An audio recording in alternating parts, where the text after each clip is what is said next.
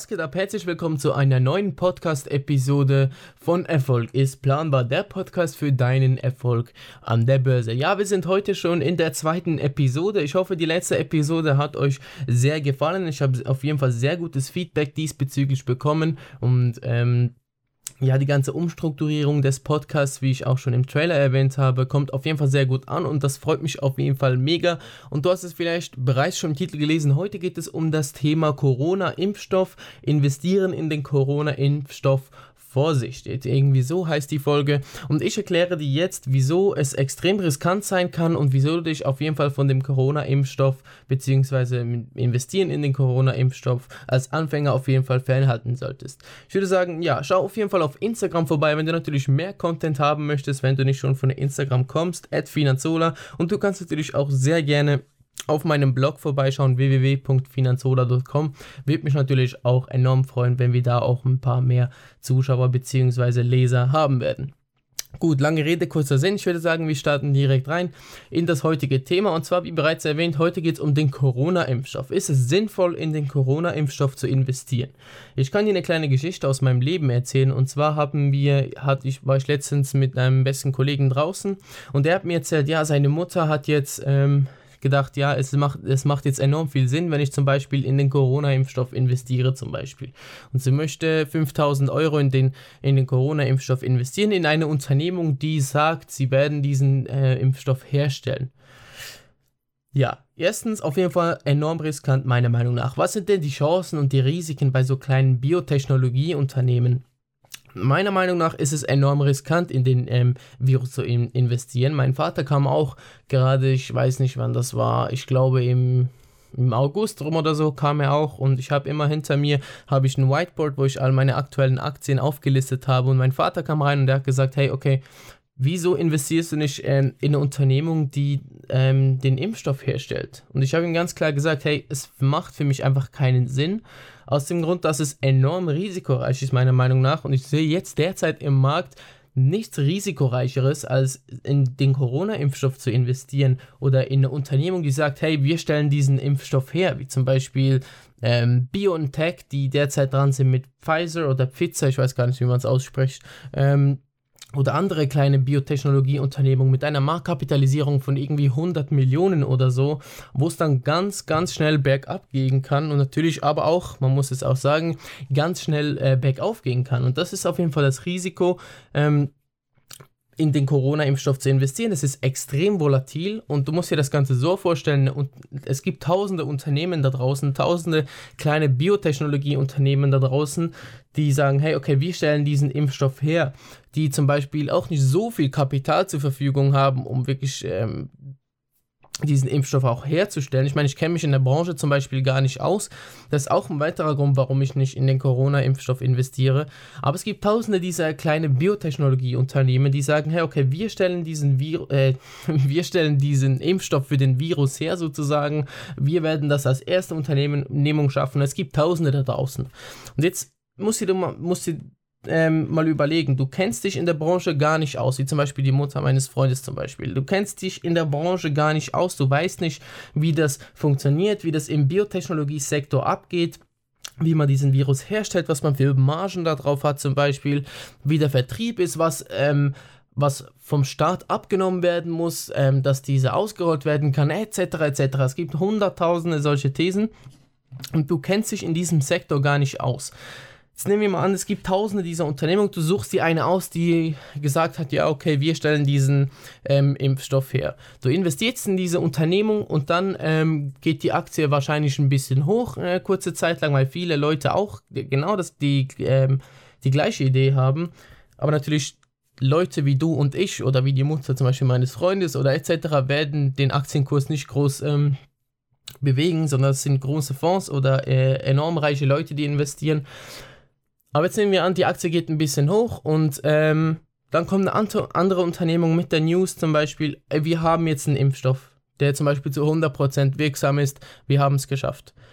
Jetzt stell dir mal vor, was mit deiner Aktie passiert. Denn die ganzen, die ganzen Hoffnungen, all das, was ähm, angepriesen ist mit dem Aktienpreis, ähm, bricht einfach zusammen. Und dann kann es wirklich gut sein, dass deine Aktie mal 90% verliert.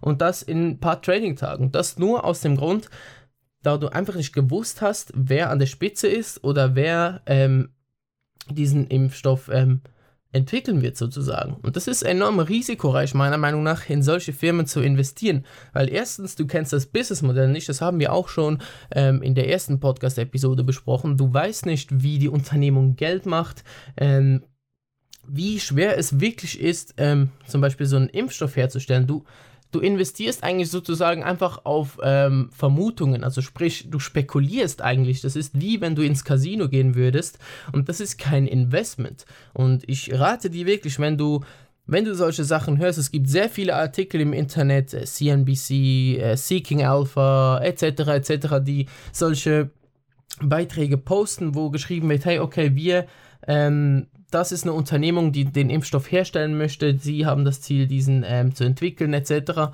Und da ist es enorm wichtig, dass du darauf nicht eingehst, meiner Meinung nach. Wenn du jung bist, wenn du noch nicht allzu viel Geld zur Verfügung hast, wenn du lernen möchtest, wie du richtig investierst, dann halte dich wirklich fern von solchen ähm, Corona-Impfstoff-Investitionen. Denn es wird immer von diesen tausenden Unternehmen, die es gibt, wird eine Unternehmung schaffen und deren Aktienpreis wird in die Höhe schnell. Das kann ich dir sagen. Und das ist dann auch meiner Meinung nach ein bisschen mehr Glück als äh, als Verstand sozusagen. Und die Chance ist natürlich da, dass du enorm viel Geld machst mit einer Corona-Investition sozusagen. Die Chance ist da, aber meiner Meinung nach ist die Chance einfach zu gering und das ist einfach zu risikoreich, in diesen Impfstoff zu investieren. Denn du kennst die Branche nicht, du bist jung, du weißt nicht, wie der Biotechnologie-Sektor funktioniert.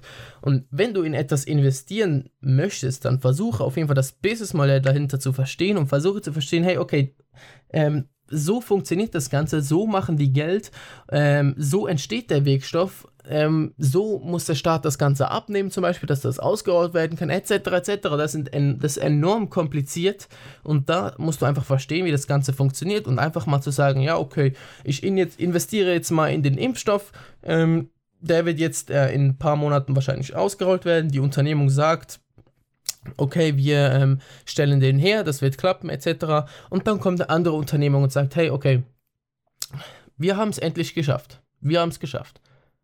Dann hast du investiert aufgrund ähm, deiner Vermutung, dass das Unternehmen den Impfstoff herstellen wird. Und jetzt ist das Ganze geplatzt. Und so auch der Aktienpreis schlussendlich. Und die Unternehmung geht ähm, zumindest in der Marktkapitalisierung zugrunde. Ähm, es kommt natürlich auch immer darauf an, in welche Größen du investierst. Wenn du zum Beispiel in Pfizer investierst, die wahrscheinlich eine Marktkapitalisierung von irgendwie über 100 Milliarden haben, ähm, wird das wahrscheinlich nicht große Auswirkungen haben oder weniger große, da sie natürlich auch andere Produkte im Segment haben. Aber wenn du jetzt gerade zum Beispiel in äh, Biotechnologieunternehmen in investierst, die eine Marktkapitalisierung von 100 Millionen haben, du musst dir überlegen, für 100 Millionen kriegst du das ganze Unternehmen und das ist enorm winzig. Das ist sehr klein. Und ähm, dann wird dies einfach zu Brüche gehen. Und darum sage ich einfach, investiere nur in das, was du kennst. Und wenn du ein Anfänger bist, halte dich fern von solchen Investitionen. Denn du kennst das nicht, du weißt nicht, ähm, du weißt auch nicht, wie, der, wie das funktioniert. Du bist nicht ähm, in dieser Branche tätig sozusagen. Du weißt nicht, wie, wie Biotechnologieunternehmen funktionieren, äh, wie das Ganze mit dem Impfstoff funktioniert, etc. Also meiner Meinung nach halte dich einfach fern. Es gibt natürlich enorm große Chancen, wie bereits erwähnt. Du kannst ähm, enorm viel Geld machen, wenn zum Beispiel genau deine Unternehmung, in die du investiert hast, zum Beispiel diesen Impfstoff herstellen wird oder irgendetwas mit dem Impfstoff zu tun hat. Aber meiner Meinung nach ist es einfach zu riskant. Zu riskant in das zu investieren, denn die äh, Chancen und Risiken sind einfach nicht ähm, auf der Waagschale sozusagen. Ich finde, die Risiken sind viel zu hoch.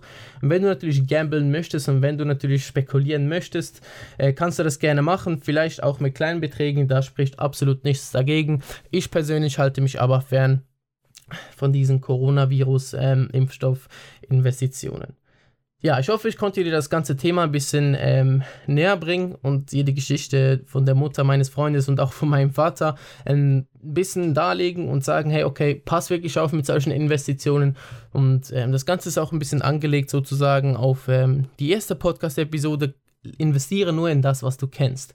Investiere in das, was du kennst, wo du das Businessmodell kennst, wo du die Branche kennst, wo du den Sektor kennst, etc. etc. Und da ähm, ist es bei den meisten auf jeden Fall beim Corona-Impfstoff nicht der Fall. Und darum würde ich dir auf jeden Fall davon abraten, in diesen Impfstoff zu investieren ja, ist natürlich schlussendlich immer deine Entscheidung, also es ist immer deine Entscheidung, in was du investierst. Investiere nicht aufgrund meiner Empfehlung, sondern versuche immer ähm, deine Entscheidungen zu treffen. Ich wollte dir mit dieser Podcast-Episode lediglich aufzeigen, was für Risiken damit verbunden sind, wenn du in eine kleine Biotechnologieunternehmung investierst, die sagt, hey, okay, wir stellen diesen ähm, Impfstoff her, wir machen die Welt wieder sauber, etc., etc., wollte ich dir lediglich damit aufzeigen. Ich hoffe, dir hat die Podcast-Episode natürlich gefallen. Ich würde mich natürlich enorm über eine Bewertung freuen. Wenn du das Ganze zum Beispiel auf Apple Podcasts hörst, würde ich mir natürlich sehr gern über ein Feedback und über 5 Sterne freuen. Wenn, das, wenn du das natürlich auf einer anderen Plattform hörst, würde ich mir auch gerne ähm, ein Feedback äh, wünschen